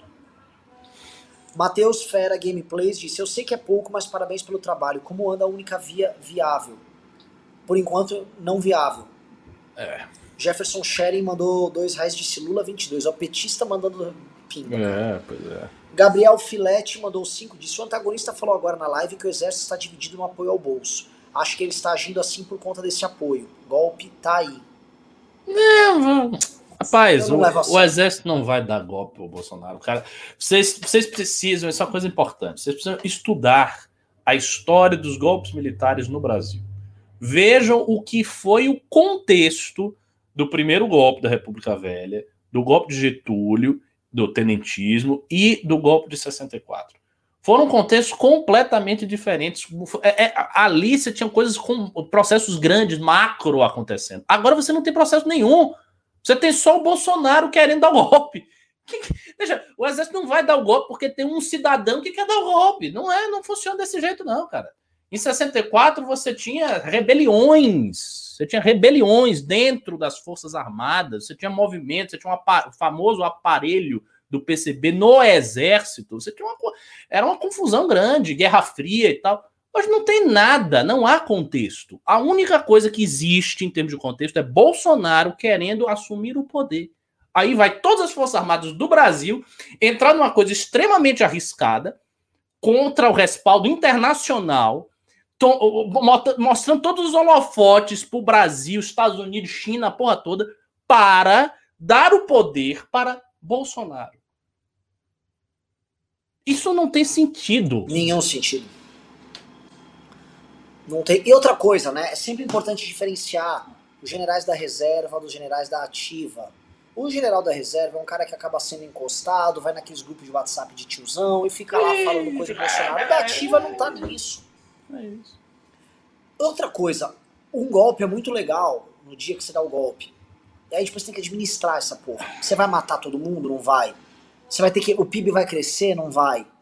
Como é vai fazer o que com o STF? Vai fazer o que com o Congresso? Vai fechar tudo de vez? Não, não, pá, não é assim, não funciona desse jeito. O golpe de 64 teve amplo, apo amplo apoio de setores importantes da sociedade civil, porque eles temiam, essa era a questão, eles temiam que Jango desse um golpe. Tanto que o Miguel Arraes, Miguel Arraes, velho esquerdista lá de Pernambuco, disse, isso está documentado no livro do Hélio Gaspari, que ou o golpe vem da gente, no caso da esquerda, ou vem deles. Era esse o clima. Hoje não. Você não tem comunista dando golpe, não tem guerra não tem nada disso. Você tem um, um maluco lá no poder que. Ah, ah, ah, e alguns generais, e aí vem essa questão, alguns generais que têm raiva da esquerda, que estão com Bolsonaro, mais por uma questão de nostalgia da época militar, uma certa raiva do Lula. Mas essa galera, cara, essa galera não vai meter a cara para dar um golpe. Eles, eles não têm, eles não têm energia nem vontade para fazer isso. Não, não, não faz sentido. Vamos lá. Uh... Ira do Leão Homem disse: Vocês estão fazendo merda propondo essas enquetes de Lula e Bolsonaro. Isso é papo de gado. Se tiver que escolher entre Lula e Bolsonaro e castração química, eu escolho castração química. Eu sei, mas muita gente vai ter que fazer um voto útil. É. Entendeu? E aí vai. E na hora do voto útil, o que a gente tá vendo aqui é num grupo de direita as pessoas preferem votar no é. Lula que no Bolsonaro. É. Se isso acontece no MBL, imagine na sociedade civil, desorganizada, desinformada. É por isso que o Lula lidera em Ribeirão Preto. Pois é. Capital do agronegócio. É. Ribeirão Preto é capital do agronegócio, cidade católica do interiorzão de São Paulo. E não é aquele interior Paulo, é aquele interior Minion aquele cara que põe o chapéu e vai no rodeio. O cara topa votar no Lula para não votar no Bolsonaro, meu irmão. Uh, Isaac Biapina mandou um real, Andrei Pastela mandou cinco e disse: bora votar no, no Léo Maia. E piada terrível de tiozão. É, bem ruim. Levemente livre mandou vintão. Camila Brixel, grande Camila Brixel, catarinense, que eu vi que tem até os caras chavecando ela aqui no chat. Como mandou sempre. 200 reais. Caralho, mano, você é rica, hein, Camila? Obrigado. Porra. RD Gameplay diz: pedir um sistema moderno de votação fora de blockchain é puro mimimi, porque papel não tem nada de moderno. Constantino age como um rato desesperado e os ratos ficam assim quando o navio está falando. Eu não vou citar nominalmente Constantino, tô evitando processo agora, tô sempre sendo processado. É o seguinte: comentaristas políticas governistas, pessoal, eles estão ganhando dinheiro, eles estão sendo pagos. E a gente já vinha denunciando. As fontes são mais diversas, mas ultimamente é Secom pagando veículos de imprensa que contratam eles e dão um salário pro cara mas tem também empresário pagando. Empresário que recebe BNS de governo. É isso. Não estou falando que é o caso do Constantino, não estou falando que é o caso do Constantino. Eu estou falando que é o caso de influenciadores governistas que falam em rádios e televisões pró-governo e rede social, tá? Todos. Eles estão ganhando dinheiro para isso, tá? Eles são pagos para isso. Ponto. Tô, não é o caso do Constantino. É o caso de todos, tá? Eu não estou falando do caso de Constantino. Para ser bem claro aqui. Uh, Marcos Silva disse berinjela no ânus do boi. Leonardo Katz disse não cria nenhum partido. Marcelo Corrêa disse quem for do voto nulo apenas não vote na enquete. É isso que vai acontecer na eleição. Alguém vai se eleger independente do seu voto. C. Johnson mandou 10 dólares disse sou sua fã, Renan. Nem Bolsonaro, nem Lula. Valeu, C. Johnson, direto dos Estados Unidos. Carlos Cortez disse: aula Sargado, Fênix da Vitória notou algo interessante. Vocês acham que influenciadores misturaram no imaginário do gado que o MBL é o MDB? Não faz muito sentido chamar o MBL de petista a não ser por isso. Não sei. Não, cara, a galera falava que o MBL era o sistema de, desde lá atrás, desde muito antes do comitê do impeachment. Porque a questão do bolsonarismo é muito simples. Desde o princípio, eles precisam se assenhorar se assenhorar dos títulos de sou outsider, sou da direita. É isso. E ninguém é outsider, ninguém é da direita. Eles são sempre outsider, eles são sempre da direita. Essa é a realidade.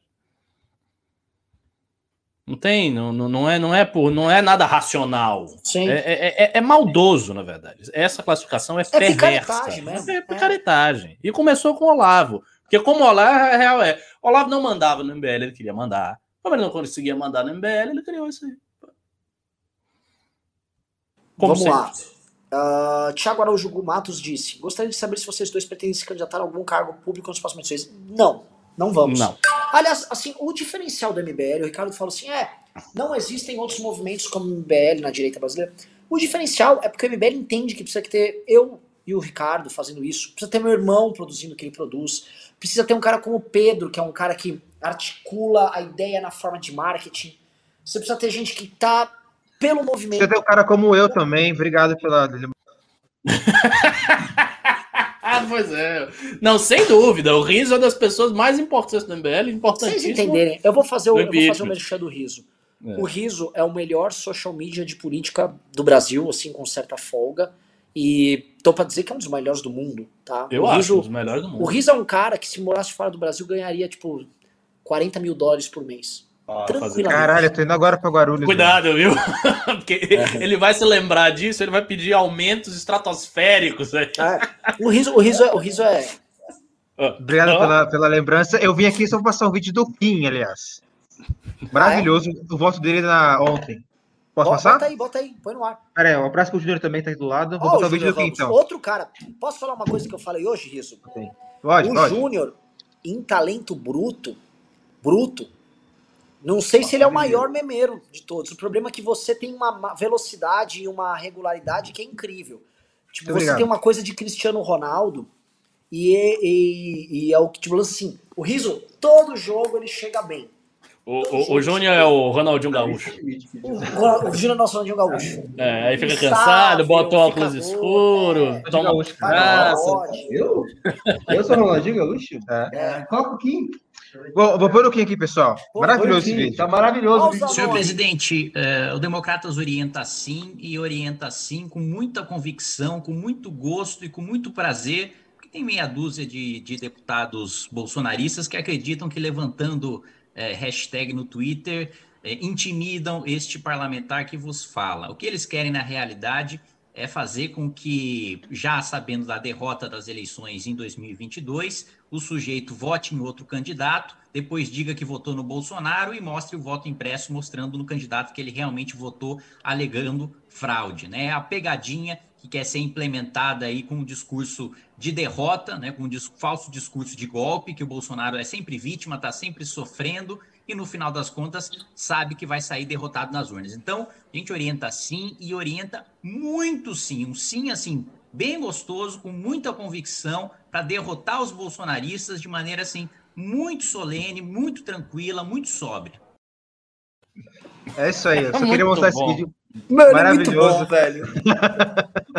A gente Valeu, orienta um sim muito gostoso.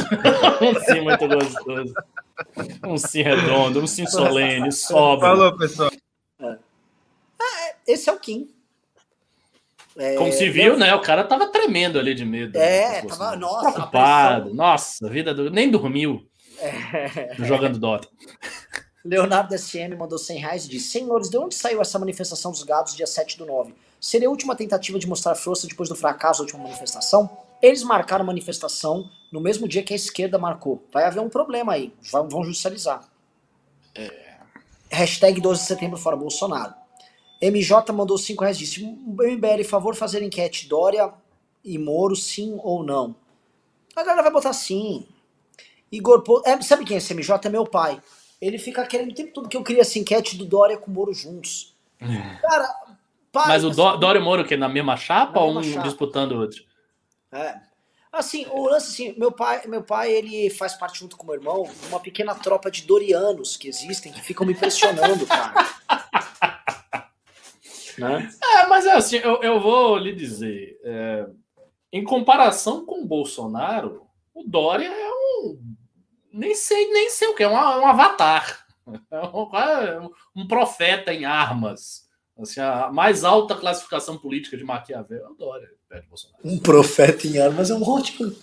É, não, mas é mesmo a classificação é. de Maquiavel. Não, eu, eu assim, eu, eu, eu não acho o Dória um gestor ruim, não. Acho ele um bom gestor. É, público tal. Acho ele um político não muito hábil, aí é uma coisa diferente. São duas, né, duas avaliações diferentes. Mas é... muito, ele não é muito hábil, com qual parâmetro? com o parâmetro de Bolsonaro, ah, ele não, também lógico, é, é, o Boris Johnson, é a pessoa mais rápida do mundo. É, o Dória. É, é. Não, o tipo parâmetro assim, do Bolsonaro é muito ruim. É. Tipo, com o parâmetro do Bolsonaro, tipo, o Dória não chamou nenhum ministro supremo de viado hoje. Sabe? Tipo, é, é esse. Ah, é, é foda. Ó, pessoal, estamos com 2.100 no Pix. Falta 900. Vamos lá até o fim da live bater os, os mil reais, os 3 mil reais, pessoal. É manife é guerra, porra! Vamos lá. Igor Porto mandou cincão e disse: xadrez 4 dedos do Bolsonaro. Xingar o sistema para não fazer acordos e entregar nacos do governo porque xingou o sistema. É. Exatamente. Cara, você resumiu essa frase perfeita. Maravilhoso. O Marcelo Almeida disse: o Paulo Eduardo Martins não ganha no que vem nem a pau, vai voltar a ser radialista. É, o Paulo, cara, eu gosto dele na pessoa física, cara. Eu gosto muito do Paulo, como amigo, mas não. É isso. Heitor Gomes mandou 5 reais, disse Renan Playboy, varanda gourmet. Não, varanda gourmet, varanda, velho. Eu ainda bati a cabeça e tô com galo desde, desde isso aí. Douglas Pazini mandou 5 dólares californianos. Disse: entre Lula e Bolsonaro, votaria no Bozo por ser fraco. Não ia se manter por mais 4 anos. Lula consegue se manter. Prossegue. Esse é um, é um raciocínio interessante. Eu faço um raciocínio semelhante. Igor Porto disse: Renan, você que gosta desses assuntos, Bolsonaro seria o cavalo de Troia brasileiro ou um presente grego? Dá para fazer meme com isso? O termo presente grego surgiu por causa do cavalo de Troia. É, né? Então não tem muito. a pergunta não tem sentido. Mas ele não é um cavalo de Troia, não, cara. É, tentar achar alguma analogia de alguém que. algum povo que botou um, um idiota no poder. Assim. É, ele é, você quer uma analogia? Ele é o cavalo incitatus. Ah, perfeito. É isso que o Calígula colocou no Senado. É isso. É isso. É, SNP disse: vocês falam que com voto impresso vão reclamar de fraude como se sem voto impresso não fossem. Óbvio que vão do mesmo jeito. E a pauta é legítima. Não, Bom, você tem modelos. O voto impresso aumenta. O voto impresso aumenta muito. Porque o voto Bolsonaro não quer só o voto impresso. Assim, ah, eu tenho uma garantia. Não, ele quer uma contagem do voto impresso. E sempre teve fraude. Eu tava revendo um artigo que o Ian tá escrevendo agora para soltar. Você tinha hiperjudicialização. Você tinha sessões eleitorais inteiras canceladas. As pessoas iam votar às vezes à toa porque era judicial. Era um inferno a eleição no Brasil. O Bolsonaro quer isso. Felipe Santos mandou 50, então disse pra cima deles MBL. Rodrigo Heinzen mandou 100. Rodrigo Heinzen, você que tá assistindo, por favor, me manda uma mensagem no Instagram que eu preciso colocar você no grupo da galera de Santa Catarina, tá? Mandou 100 e disse: Podiam trazer o Ian Garcês, a elegância do ministro aumenta o nível do programa. Sim, agora que tá diário o programa, vamos chamar. Tiago Maia mandou 10, disse: para o dia 12, não posso dar muito. Saneamento básico é o pior problema ambiental no Brasil. 50% não tem. Gastar com fundão em vez de saneamento é um absurdo. Estive no Nando Moura falando do Brasil paralelo. Olha, não sabia. Exato. Marcos disse: gado preocupado com democracia ou ao mesmo tempo fazendo manifestação autoriza o pedido de intervenção militar. É. Leonardo Gonçalves disse: qual a melhor forma de governo vocês acham que ele se encaixaria no Brasil? O parlamentarismo puro poderia ser uma solução para futuros Bolsonaros? Não é para agora a discussão. Marcos Carvalho mandou 10 disse: MBL sempre fazendo diferença. Paulo Roberto Coll disse: o Brasil não vai aguentar sem confronto grave até a eleição de 22. 2022 passa por resolver o problema ainda em 21. Lembrem de no 1955. Cara, a gente tá tentando resolver o problema fazendo a manifestação para ter o impeachment de Bolsonaro. É. Mas eu não acho, eu, mas eu não, eu vou dizer, eu não acho que vai ter conflito grave. Vai ter o que vocês já estão vendo esse nhenhenhen até a hora. Talvez se o Bolsonaro perder, ele não queira dar faixa, ele faça, faça alguma presepada. Né? É, e isso é bem, isso é bem, assim, bem, bem, bem possível. Ó, é, Rafael Batista mandou 10, disse mais um pilinha por caldo de cana. Fio Cobra disse: Fênix da Vitória já está com um artigo pronto. Fênix já renasceu da cinza e agora quer ver bolsonarismo em cinza. Maravilhoso. O No Pael disse: o MBL é o sistema eu sou analista de sistema. O Lucas Cardoso disse: é possível uma chapa da Tênia Moeda em 22? O que pensam sobre?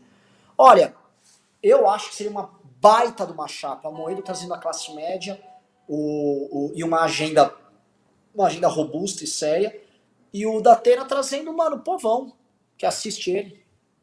Reclamando do preço do gás lá, eu acho que é uma boa dupla. Naldo Santos disse: não caem pesquisas manipuladas. Na espontânea, 56% não decidiram voto. Não existe esse negócio de Lula quase ganhando no primeiro turno. Ah, eu tenho que não ganha no primeiro turno. Mas ele tá bem. Ah, no primeiro turno, não. No primeiro turno também não, acho que ele quer. Tá acabando. Alessandro Mazei disse: será que o Rubinho não tira da cartola algum processo parado do Lula que o tornaria inelegível? Poderíamos usar esse coringa depois que o Mictor cair. Temos que tirar o Mictor e aí a gente vai pro pau. Michel um aprendiz de memeiro, salve o mestre Riso, Fênix da Vitória na área. As Fênix estão muito ativas, né? É. Rodrigo Heinzen mandou 200 reais, disse: duzentão uh. pelo Democratas orienta sim, bem gostoso.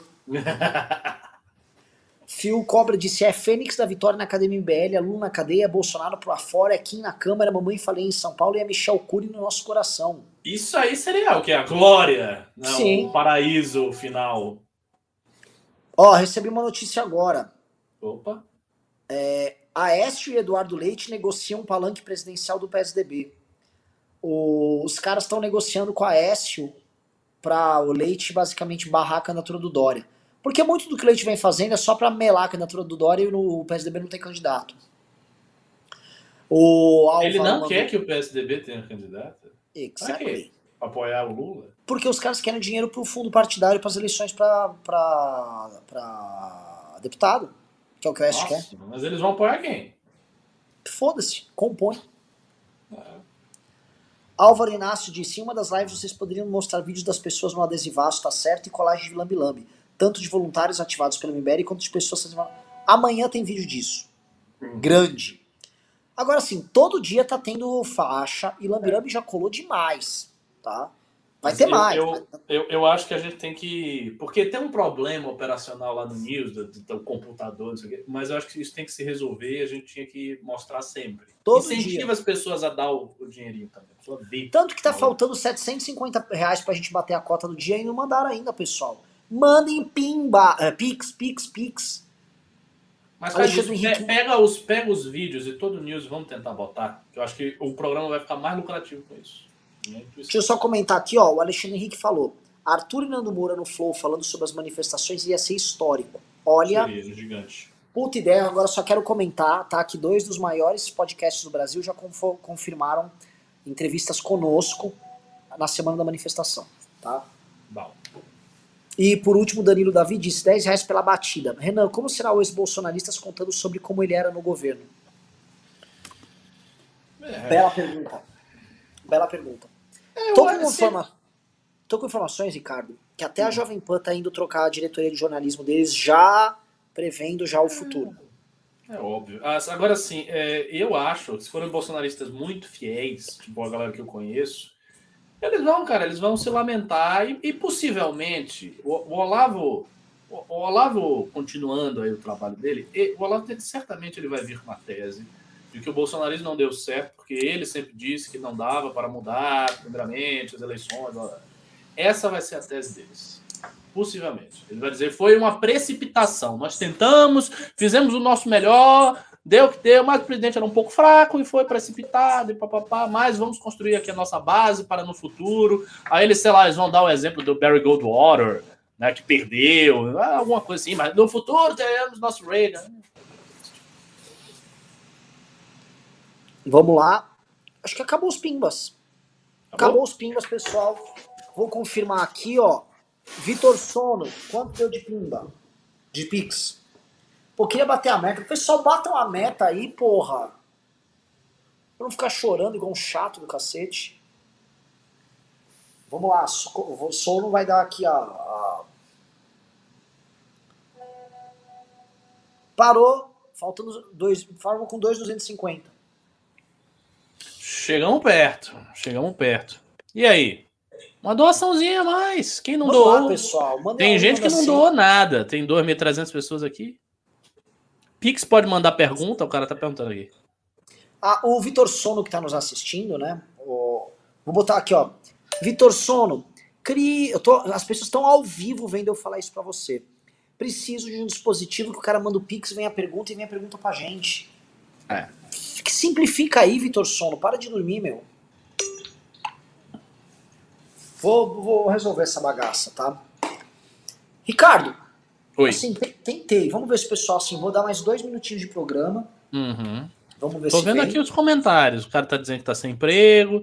É, você pode estar tá sem emprego, mas assim, tem 2.200 pessoas. Não é possível que 2.200 pessoas não tenham emprego. Dá, olha, dá para vocês doarem aí 30 conto, 40 conto, 100 conto. Dá, dá. Tem muita gente que nunca doou nada e que está nos assistindo, até porque os doadores nossos são muito recorrentes. Não oh. deixem, isso também é uma coisa de solidariedade. Não deixem as pessoas, as pessoas que doam, levarem o programa nas costas. Quem não doou nada e está assistindo, pô, vocês estão tendo o mesmo tipo de conteúdo que a galera que está doando. Não é justo que eles doem e vocês não doem. Por que vocês não podem doar? Vocês não querem que Bolsonaro saia? Vocês não querem que tenha uma manifestação forte? Então. É, o, o brasileiro tem que entender que, assim, é, eu vou falar, às vezes eu tô viajando, tá, Ricardo? A gente nunca teve a cultura cívica da doação por causa tal. Essa coisa que o brasileiro está aprendendo agora. É. Essa coisa nova. Dois, a ideia de doar para atividade política já é considerada uma bizarrice na cabeça dos brasileiros. E o lance do pastor passando a sacolinha criou também a ideia, né? Porque a gente começa a pedir dinheiro, fala, ah, Renan virou pastor também criou uma ideia subvertida do que. Gente, como é que a gente vai assustar um movimento? Assim, é uma ONG, é uma, é uma organização não governamental que não tem fins lucrativos. O MBL é isso. Assim, é. tirando a venda de alguns produtos, a própria academia que ajuda a bancar, precisa de doação. Você é. não sustenta assim. Você não consegue é. ter uma estrutura montada, um cara editando vídeo, tem duas pessoas aqui participando da edição, tem duas. Ah, você não Exato. consegue a não, que, a não ser que vocês queiram que a gente faça a rachadinha. É isso? Porque assim, a rachadinha seria, ah, pega aí os, os funcionários e tal, bota aqui o dinheiro. Não vamos fazer isso. A gente não vai fazer isso. Isso, isso é crime. O, o Flávio fez isso, mas não para o movimento, que ele poderia ainda fazer, mas ele fez para botar no bolso dele. Um filho da puta. Aliás, lembrando, Ricardo, é. que esse era o famoso dilema de Celso Daniel, né?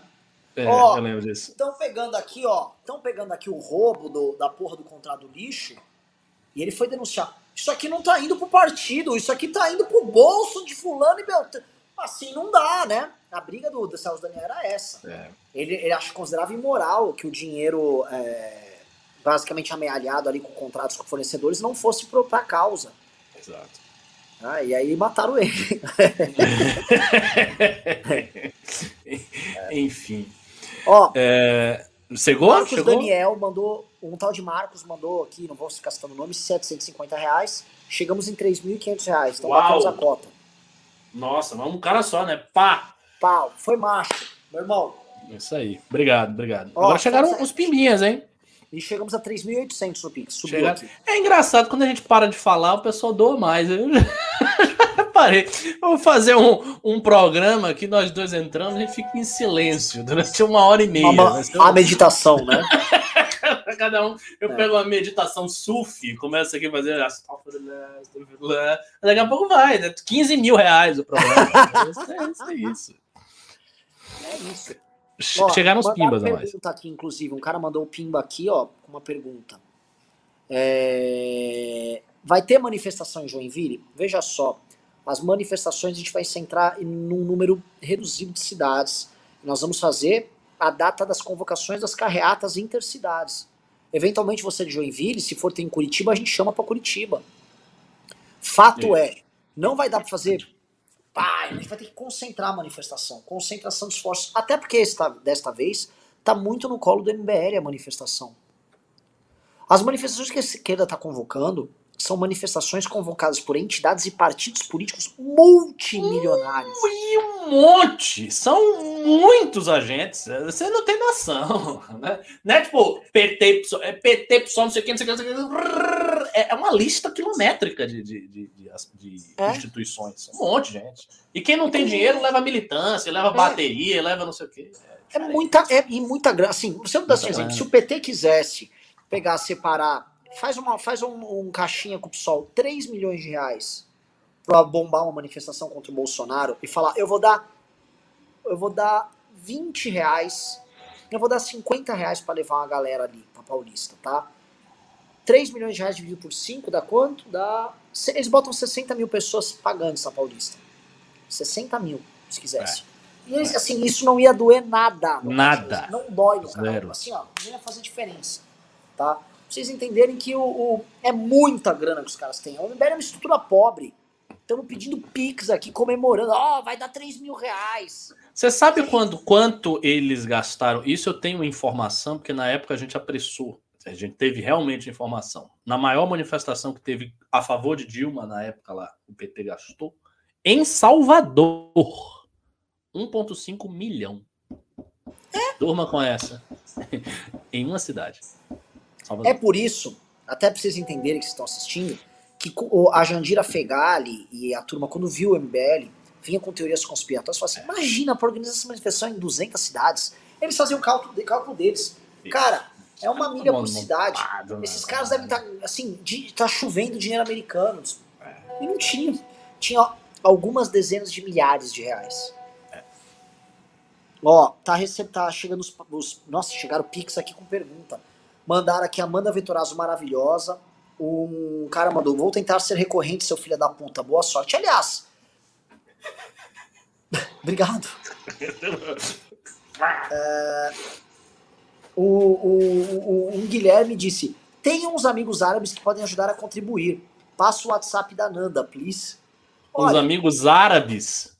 pede pro Ricardo cuidar disso com os amigos árabes e aí vem o dinheiro, bem. o resto a gente conversa. É, passar o WhatsApp pros amigos árabes, assim, com dinheiro, é, vai ser muito engraçado, porque daqui a duas semanas tá lá, Nanda Xi em Riad, com, É. com um véu, no meio de uma areia gigante dançando. Uh! Ó, o, o Fernando Takeshi Sato disse: salve, fora Bolsonaro, porra. Então é o seguinte: o Pix cantou, chegamos a 4 mil reais de Pix. Uou, uou, aumentou bastante, hein? Uau. Muito, muito, muito, muito, muito. O negócio é esse, cara. A gente termina o programa às sete e meia. A gente acaba, a gente É. fica uma, uma hora quieto. Aí o pessoal E ó, e entrou mais uns pimbinhas aqui que eu vou ler então, vai. Nossa, entrou vários pimbinhas, vamos lá. O Arthur Padovan mandou só pra ajudar a manifestação. Marcelo Pompeu disse: Renan, no começo da academia você deu a maior força pra entrar. Entrei, mas talvez seja o pior aluno. Logo depois arrumei um emprego e quase não assisti uma aula. Nem sei qual grupo estou. Sempre que posso vou acompanhando. Pra cima. Assiste a aula, você consegue, homem. Também não seja Você isso. consegue. Pô, você tem emprego, mas também não é. Você trabalha É. 24 horas, dá pra assistir. De noite. Na hora que Patra- você for assistir Netflix, assista a aula. Pátria Masoquista mandou vintão e disse: Canal Pátria Masoquista pede um abraço para o Corcéis da Glória MBL. E o que acharam do vídeo da nossa equipe com Paulista entrevistando a galera com chapéu de gado? Muito bom. Nossa, esse vídeo foi Muito magnífico. bom, Eu vi muito 10 vezes a introdução desse negócio. Muito bom. Muito bom. Renato Miranda mandou 30 reais, disse: Jovem Panda do microfone para aquele Nicolas Ridículo, covardia com o Marinho. Depois do podcast lá deles, levantaram para ele falar do MBL e do Renan. É? Mas é assim, tô cagando, pode falar o que quiser, Jovem Pan. Eu falo Jovem Pan, é um bando de pelego. E assim, o Jovem Pan também não causa dano nenhum ao MBL mais. Hum. Eduardo Ribas disse: se cada pessoa der 5, temos 10 mil por live. Isso é um fato. Alessandro Mazei disse: não rola uma aproximação com o Joel? Fazer... Rola! O Joel, inclusive, vai participar do ato amanhã. Marcos MP disse: faz a porra do pack do Kim, o pack de pé. O Joel? O, O, o o Joel? Joel vai amanhã. É sério? Sério. Olha só. Dina Creel mandou 5, disse: Quero ver imagens dos lambilambes adesivos em Curitiba. 12 do 9 eu vou, conto com você. Keidars 3000 disse: Tá tendo faixa lambilambe em Curitiba? Se tiver, já tá tendo faixa, lambilambe ainda não. Thiago Reis mandou 50 disse: Por que o Instituto Mises não faz oposição a esse governo? Porque eles são ligados ao Guedes. E Ricardo Alexandre mandou 5, disse Curitiba 12 do 9. E acabamos esta live, Ricardo. Isso aí. Muito Produção, obrigado. Totô, manda pra mim quanto deu de Pimba também, porque o dinheiro do Pimba, que é o Superchat, também vai ser pra manifestação. E vamos que vamos, Ricardo. Baita programa, baita audiência. Se tudo der certo, amanhã tem mais. E é isso aí. Valeu, obrigado. Fui. Fomos.